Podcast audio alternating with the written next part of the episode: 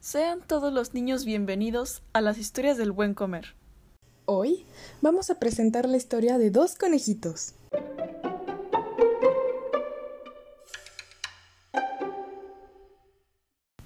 Mi nombre es Victoria.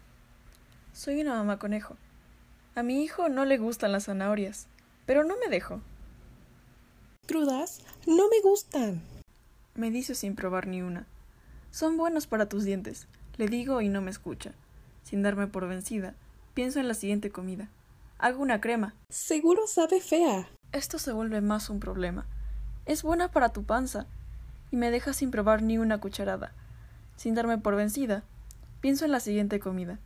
Guisada puede gustarle. No es tan dura como la cruda, para los dientes no lastimarle. Ni tan aguada como la crema, para no asquearle. Seguro sabe muy dulce. Me dice por el fracaso. Una rima no se me ocurre. Dices que no te gusta cruda, que no la quieres en crema y que la cocida seguro sabe mucho de esto. Digo, pero no la has ni probado. Puede gustarte. Anda, solo un bocado. Me mira y luego dice, Bien. come un pedazo de zanahoria cruda. ¡Wow! Sabe excelente.